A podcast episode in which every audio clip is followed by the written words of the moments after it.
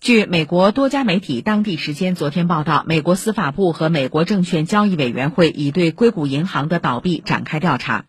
知情人士说，调查还处于早期阶段，目前还不清楚联邦检察官的调查重点。美国司法部发言人拒绝置评。由于美国几天内相继发生银行关闭事件，引发市场震荡和恐慌，总统拜登十三号发表讲话安抚人心，同时把责任归咎于投资者和共和党。拜登强调，在他任副总统奥巴马任总统时期，美国通过立法加强对银行业监管，以确保不会发生类似2008年金融危机。但共和党籍总统唐纳德·特朗普执政后却放松了监管。